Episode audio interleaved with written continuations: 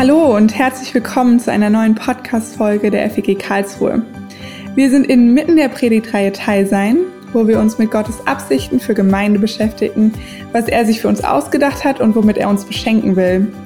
Diese Predigtreihe begleiten wir mit zwei wöchentlichen Podcasts, in denen wir das Thema mit interessanten Gästen vertiefen und erweitern. Wir, das bin ich, Madita Schneider, gemeinsam mit Philipp Heile. Und heute sprechen wir mit Susi und Harald Roskopf zwei langjährige Mitglieder unserer Gemeinde, deren Herz für die Arbeit mit Internationalen und die internationale Arbeit brennt. Schön, dass ihr beiden da seid. Schön Hallo, dabei zu sein. Schön dabei zu sein. Susi und Harald, wie lange seid ihr denn schon Teil der FEG Karlsruhe? Eigentlich sind wir von Anfang an dabei und wir haben gerade ausgerechnet, in drei Monaten ist die Hälfte unseres Lebens. Das ist ein gutes, ein gutes Rechenquiz. Helft uns doch mal über die Zeit, wie lange es die FEG Karlsruhe schon gibt, zu errechnen, wie alt ihr seid. also 31,5 Jahre. 91 wurde gegründet. Ja, da blickt ihr auf eine ganz schön lange Gemeindegeschichte zurück und natürlich auch darin persönlich teil zu sein. Vor zehn Jahren, also vor noch nicht ganz so langer Zeit, ähm, aber auch schon vor einer langen Zeit, habt ihr die internationale Arbeit in der Gemeinde begonnen auszubauen. Erzählt mal, wie kam es dazu? Was ist euch in dem Kontext wichtig geworden? Zunächst mal waren wir ja zu diesem Zeitpunkt schon, haben wir schon sieben Jahre lang äh, Spanische Übersetzung gehabt und wirklich nette Menschen aus Südamerika vor allem kennengelernt. Aber 2011, 12 hat sich unsere Gemeinde nochmal verändert. Wir hatten wahrgenommen, dass Internationale in die FEG kommen und Kontakt suchen. Und wenn sie offen empfangen werden, ähm, werden sie vielleicht bleiben und in der Gemeinde auch ein neues Zuhause finden können. Wenn sie nicht beachtet werden und wenn es auch keine Angebote gibt, die irgendwie auf sie zugeschnitten sind, werden sie wieder wegbleiben. Und uns war es wichtig, wir wollten eine willkommene Gemeinde sein. Und wir haben gespürt, wenn Menschen neu in Deutschland sind, sind sie für jede Hilfe dankbar. Das macht sie offen, selbst wenn sie keine Christen sind, auch für Gemeinde und für Jesus. Das heißt, wir können einfach dem diakonischen Auftrag nachkommen und sind damit als Christen und als Gemeinde ihnen eine große Hilfe, was sie dankbar annehmen. Mit welchen Ideen oder Angeboten habt ihr denn gestartet vor zehn Jahren? Also zunächst mal war das äh, die Übersetzung. Das ist erste äh, eine japanische Familie, die kein Deutsch konnte. Und mit dieser englischen Übersetzung, das hat dann die Türen geöffnet für viele andere Sprachen und Kulturen. Und wie hat sich die Arbeit im Laufe der Zeit dann entwickelt? Was habt ihr so erlebt? Wir waren fasziniert, dass wirklich Menschen aus ganz vielen Menschen, äh, Ländern gekommen sind. Wir waren dann Leute aus 60 Ländern mit 30 Muttersprachen. Und das war eine große Herausforderung, weil bei manchen auch nicht gut Englisch konnten. Zunächst kamen Experts, also hochqualifizierte Menschen, die hier in Deutschland einen Job, eine Arbeit gefunden hatten.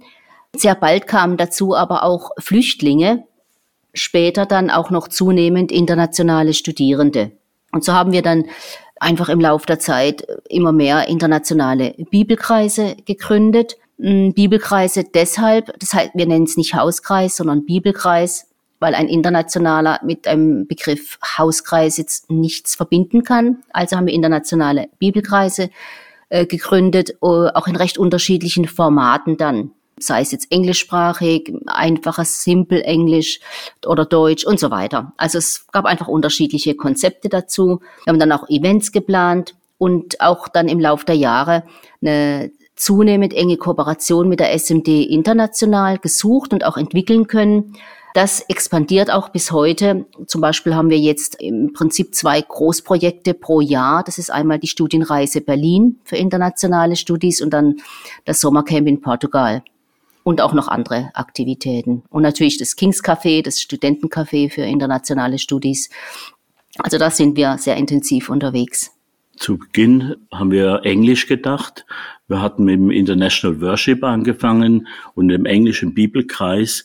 Und dann haben wir gemerkt, dass eigentlich die Leute oder die viele Deutsch lernen wollen und haben dann zunehmend auf einfaches Deutsch gesetzt und Angebote in einfachem Deutsch angeboten, Bibelkreis und so weiter. damit sie sich auch Deutsch üben können, wenn sie ja gern Deutsch lernen wollen. Ja, und bei so vielen verschiedenen Kulturen, die da zusammenkommen, ist ja dann eben vielleicht gar nicht Englisch der gemeinsame Nenner, sondern dann in Deutschland dann tatsächlich zunehmend das Deutsch. Was fasziniert euch denn an der Arbeit mit Internationalen? Zunächst ist es einfach die, die Begegnung mit Menschen aus anderen Kulturen. Es hat unseren Horizont extrem erweitert. Wir hatten das Gefühl, jeden Tag etwas Neues zu lernen. Und man spürt im Laufe der Zeit, wie sehr deutsch man ist. Also man lernt sich selbst und die eigene Kultur viel besser kennen in der Begegnung mit anderen Kulturen. Jetzt weiß ich mehr, was deutsch ist, wie das wusste ich früher nicht so genau. Und es fasziniert, weil es auch sehr viel relativiert aus der eigenen Kultur, weil man plötzlich sieht, es gibt auch andere Anschauungen, Perspektiven, äh, es gibt andere Gewohnheiten, anderes Essen. Ja, und wenn man sich darauf einlässt, hat man einen unglaublichen persönlichen Gewinn davon. Mich fasziniert, dass wir einen Zugang haben zu den Ländern über Menschen, die dort herkommen, die die Sprache sprechen, die die Originalnachrichten hören. Und so kriegen wir Einblicke nach China hinein, in die Ukraine hinein. Wir kennen Menschen, da waren die Eltern im Lockdown in Shanghai und solche Themen, ja, was wir hier nur von der Ferne sehen, das erleben wir mit den Menschen direkt mit. Auch Iran, was dort passiert und anderen Ländern, das ist einfach faszinierend. Ein anderer Punkt ist auch noch der Blick auf die Bibel. Wir merken, dass wir doch die Bibel bisher sehr deutsch gelesen haben, durch das deutsche Raster und äh, Internationale haben einen anderen Blick drauf und so bietet es uns die Chance, die deutsche Schlacke etwas abzuwerfen und zu erkennen, wo ist denn die Schnittmenge, nämlich das, was die Bibel wirklich sagen will. Jetzt äh, kenne ich das, was ihr angesprochen habt, die Sprachkurse auch der SMD, gerade auch aus meiner äh, Studentenzeit. Ich war auch aktiv in der SMD, nicht in, dem, in der Sprachkursarbeit, aber habe das sehr eng mitbekommen. Da waren oft Studenten, Studierende, die ein Semester da waren, damals auch ab und zu Studierende, die ein ganzes Bachelor- oder Masterstudium ähm, aus dem Ausland hier äh, absolviert haben. Ich habe aber wahrgenommen, dass ein freundliches und fröhliches Aufnehmen war und Begleiten war, aber dass immer noch irgendwie so ein, sagen wir mal, Gaststadium in Anführungszeichen dann da war. Jetzt ist es so, dass wir ja bei der FEG von einer deutsch-internationalen Gemeinde sprechen. Das ist ja nochmal ein Schritt weiter. Was heißt das denn für euch äh, im Kontext unserer Gemeinde? Woran erkennt man das bei uns? Wie, wie sieht es konkret aus? Vielleicht hilft es zunächst mal die Differenzierung vorzunehmen. Wir wollten keine internationale Gemeinde im Sinne von IBC gründen, eine International Church. Ähm, Deutsch ist die Leitsprache, auch ein Stück die Leitkultur, wobei wir das uns wünschen als einen reziproken Prozess. Das heißt, wir gehen auf die Internationalen zu, die Internationalen auf uns. Also eine einseitige Assimilation ist hier nicht vorgesehen. Deutsch international heißt eben Deutsch international. Beide Gruppen sollen gleichermaßen zum Zug kommen und Raum finden. Wir haben zum Beispiel das Angebot dann an Übersetzungen erweitert. Das gibt es regelmäßig in den Gottesdiensten. Das ist so ein Markenzeichen, glaube ich, für Deutsch International, diese regelmäßigen Übersetzungen. Da kann man sich drauf verlassen, auf Englisch, Spanisch, bedarfsorientiert auch mehr unter Umständen. Aber das ist einfach sicher, am, am Sonntag gibt es die Übersetzungen. Wir haben mittlerweile auch immer mehr Liedfolien mit Übersetzung. Wir haben daran gearbeitet, beispielsweise die Mitgliedsanträge, wenn jemand Mitglied werden will in dieser Gemeinde, auch in seiner Sprache durchlesen und bearbeiten zu können. Wir haben daran gearbeitet, Moderatoren auf die Bühne zu bringen, in die Musikteams äh, zu integrieren, weil uns auch wichtig war, deutsch-internationale Gemeinde heißt, die Internationalen müssen auch ein Gesicht haben, sie müssen sich zeigen können oder auch im Welcome-Team, dass sie dort an der Tür menschenfreundlich begrüßen und von, dann von sehr vielen auch wahrgenommen werden. Das sind so ein paar wenige Beispiele, wo wir sehen, wie wir zunehmend zu diesem Gesicht in der Deutsch international verhelfen konnten. Eine kleine lustige Begebenheit war, da kam eine Koreanerin zum ersten Mal in die Gemeinde und sie hat rumgeschaut und hat gesagt, wow, ist das hier international?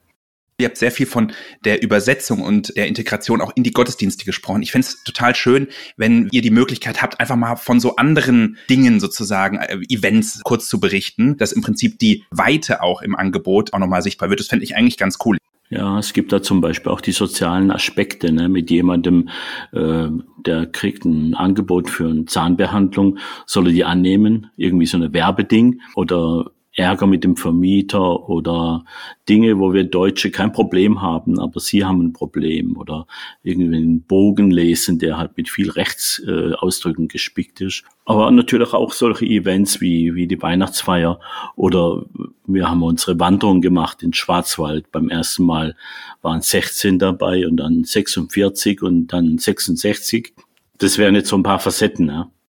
Ja, das ist ja richtig cool, dass ihr jetzt auch nicht nur von den Möglichkeiten am Sonntagmorgen ähm, berichtet habt, sondern auch unter der Woche, am Wochenende einfach gemeinsam Leben teilen in Situationen wie Weihnachten zum Beispiel, an denen die Internationalen nicht bei ihrer Familie sind, Gemeinschaft zu haben zwischen den Internationalen und auch mit Deutschen. Jetzt ist es ja so, dass da schon auch ein Spannungsfeld in diesem Anspruch äh, liegt, deutsch international zu sein. Wie nehmt ihr das wahr, dass aufeinander zugehen, auch die Anstrengungen in Kauf zu nehmen, aufeinander zuzugehen, gegenseitig. Das würde mich einfach mal interessieren, wenn ihr aus eurer Erfahrung der letzten Jahre da ein bisschen berichtet. Ja, das ist ähm, schon eine große Herausforderung und wir merken, dass wir zwar viel mit international zu tun haben, dass wir aber von unseren Gefühlen doch noch sehr deutsch sind. Ja, zum Beispiel das Thema Familie. Die meisten Studenten telefonieren jede Woche mit ihrer Mutter, manche zweimal, manche auch jeden Abend eine Stunde mit ihren Eltern. Die Familienbeziehung, die ist sehr eng und das ist dann auch irgendwo eine Großfamilie. Da gehören dann noch ganz viele mit dazu, zu diesen Familien, was man so empfindet. Und sie trennen nicht zwischen Familie und Gemeinde. Das heißt, am Sonntag dann hinterher zusammen essen und noch den ganzen Tag miteinander verbringen, das reduziert nicht die Zeit, die man als Familie hat, sondern man ist als Familie da drin in dieser größeren Familie. Und es hängt natürlich damit auch zusammen, dass sie ihre Familie nicht hier haben, sondern weit weg. Äh, und das sehr darunter leiden, dass sie da selten heim können. Jetzt in Corona konnten die Studenten drei Jahre nicht nach China oder die Flüchtlinge können überhaupt nicht mehr nach Hause und so weiter. Das ist schon eine große Not, aber wir Deutsche, wir spüren, wir brauchen immer wieder unsere Zweisamkeit. Wir sind einfach ein ganz anderes Leben gewohnt und das ist für uns schon ein Konflikt wie wir damit umgehen können, wie wir trotzdem ihnen hier Heimat, Nähe, Gemeinde bieten können, auch wenn es doch sehr deutsch ist bei uns. Ja, das kann ich mir wirklich vorstellen. Ich ähm, verbinde tatsächlich auch, wenn ich so an internationale Gruppenarbeiten denke, dann echt auch immer total Gemeinschaft. Und einerseits finde ich die Gemeinschaft so faszinierend und andererseits ertappe ich mich dann natürlich auch als sehr deutsch in meinem Bedürfnis, vielleicht gerade an einem Sonntagnachmittag auch noch zur Ruhe zu kommen, bevor die Woche anfängt und Zeit alleine zu verbringen. Genau. Wie können wir denn sowohl als Deutsche wie auch als Internationale bessere Brücken bauen und trotz diesem gewissen Spannungsfeld, was vielleicht nie ganz aufzulösen ist, gut aufeinander zugehen? Also ich denke, für uns Deutsche ist ein elementarer Punkt, dass wir uns Zeit nehmen. Sie denken, die Deutschen haben nie Zeit und wir verhalten uns auch so. Wir planen unsere, wenn wir Freunde einladen, drei, vier Wochen voraus. Wenn jemand spontan kommen würde, wären wir total überfordert. Wenn man jetzt Kontakt sucht, jetzt zum Beispiel in der Gemeinde im Foyer, da würde ich den Internationalen erstmal Deutsch ansprechen. Und ich spüre es dann sofort an der Antwort, wie gut sein Deutsch ist oder ob er gar kein Deutsch kann und kann mich dann auf ihn einstellen, etwas langsamer sprechen, deutlicher, Redewendungen vermeiden und so weiter. Das zweite ist, wir sollten wirklich respektvoll miteinander umgehen, weil da hört man Dinge, da fallen einem die Ohren ab und da muss man trotzdem respektvoll und freundlich mit dabei sein und mit echtem Interesse fragen. Gute Themen sind der Glaube, wenn sie Christen sind, aber auch wenn sie Moslems sind, die Familie, Wie geht's der Familie zu Hause? Haben sie Geschwister oder nicht? Und das Essen, was, was sie mögen, was sie gerne essen, was sie typisch essen und so weiter. Was problematisch ist, wenn wir politische Themen ansprechen. Das kann man nur dann machen, wenn man vertraut ist und unter vier Augen. Ja, sie haben Sorgen, sich zu outen, wenn ein anderer aus ihrem Land dabei ist. Und sie finden es auch bedrängend, weil sie sich auch manchmal keine richtige Meinung bilden zu diesen Themen, wo wir als Deutsche gerne drüber reden. Okay, also Familie oder Essen, das sind immer gute Themen, um so einen Eisbrecher zu finden und im Foyer auch aufeinander zuzugehen. Genau. Und ich glaube, sie sind glücklich, wenn ein Deutscher sie anspricht und nehmen diese Chance gerne wahr, mal mit einem Deutschen einfaches Deutsch zu sprechen. Wir haben ja eine gewisse Foyerkultur, die ist noch sehr deutsch geprägt. Und ähm, so ganz konkret gesprochen bedeutet es zum Beispiel, wir reden ja miteinander, der Deutsche mit dem Deutschen. Und dann ist es eigentlich eher unhöflich, wenn dann jemand da einfach dazukommt zu so einem Gespräch oder, oder unterbricht oder so. Genau das ist für die Internationalen aber fast äh, lebenswichtig. Wir haben das schon so oft erlebt, dass so ein Internationaler, der kommt, entweder stellt er sich einfach dazu oder er kommt einfach vorbei, ähm, weil er wollte eigentlich nur Hallo sagen oder vielleicht eine kurze Umarmung. Er muss nicht unbedingt dann in das Gespräch hineinsteigen. Aber wenn wir dann auf unsere deutsche Art eher äh, abweisend bleiben oder den gar nicht ins Gespräch reinlassen, wenn auch nur kurz, dann wirkt es wie eine kalte Dusche. Und wir haben gelernt, damit jetzt umzugehen, um diese Spannungen vielleicht ein bisschen auszugleichen, wenn ich schon sehe, wenn ich vielleicht mit einem Deutschen Gespräch bin und da kommt einer, dann unterbreche ich mein Gespräch mit dem Deutschen und sage, du, ich muss kurz unterbrechen, das muss jetzt sein, es tut mir leid, wir können nachher weiterreden. Und dann nehme ich den Internationalen mit rein, stelle ihn auch kurz vor und so weiter. Und meistens ist es dann auch schnell erledigt.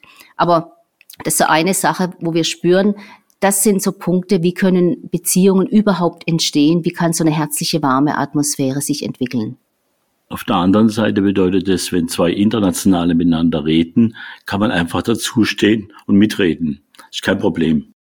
Ich habe noch eine Frage so in diesem Beziehungsaufbau, in dem Spannungsfeld verbindlich, unverbindlich. Was ich meine ist, also ich würde mich persönlich schon als sehr ja international offene Person bezeichnen. Ich habe hier in Deutschland Freunde aus Kanada, aus Pakistan, war äh, zweimal mehrere Monate schon im Ausland, habe da gelebt, gearbeitet.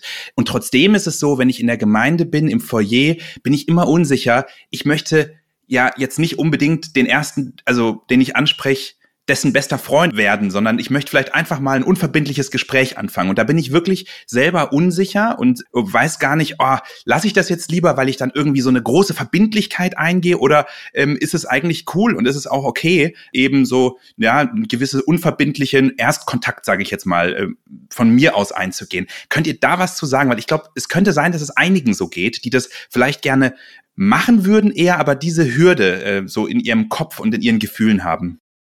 Ich glaube nicht, dass die Erwartung von den Internationalen ist, dass sie in dem Moment, wo einer auf sie zugeht, jetzt gleich eine enge Freundschaft anfangen würden. Die Internationalen selbst haben ja auch ihre Randbedingungen und auch ihre Zeit, äh, ihre Zeitressourcen. Also so diese Sorge, dass man dann so vereinnahmt würde, die ist sicherlich unbegründet. Und ob sich daraus was entwickelt oder nicht, das wird man ja sehen, ob man bei einem nächsten Gelegenheit wieder ins Gespräch kommt oder vielleicht auch nicht. Aber dass man jetzt zunächst einfach mal, wenn man so einen Impuls hat oder eine Möglichkeit sieht, einfach mal auf einen zugeht, das würde unglaublich viel Wärme und das Gefühl der Akzeptanz und der Offenheit äh, erzeugen. Ja, mich ermutigt das, die einfachen Tipps, die ihr jetzt gegeben habt, vor allem so diese Erkenntnis über die doch unterschiedliche Gesprächskultur und bei dem Mut zu haben, diese kurze Herzlichkeit, das Hallo und muss dann gar nicht so viel mehr sein, aber diese Offenheit mitzubringen. Habt ihr denn noch was auf dem Herzen, was ihr irgendwie noch gerne in diesem Kontext teilen möchtet? Wir würden uns freuen, wenn die Internationalen mehr, noch mehr integriert werden könnten, auch in die Mitarbeit hineingebracht werden können und ein gutes Modell wäre hier beispielsweise die Bildung von Tandems. Wir haben das schon verschiedentlich probiert und das funktioniert ganz gut. Tandem bedeutet, man nimmt einen Deutschen und einen Internationalen in die gemeinsame Leitung hinein und in die Verantwortung. das ist dann tatsächlich meist eher einseitig. Der Internationale lernt erstmal so diese Strukturen in der Gemeinde und die, die Kultur, wie man eben miteinander arbeitet und so. Das kann er dann einfach lernen und dann aber auch seine Expertise mit einfließen lassen. Solche Prozesse kann man moderieren und gestalten, aber es braucht wirklich die Begleitung. Es ist kein Selbstläufer und das Potenzial auch zu interkulturellen Clashs zu kommen, ist auch relativ hoch. Also das braucht schon ein achtsames äh, Miteinander und sensiblen Umgang.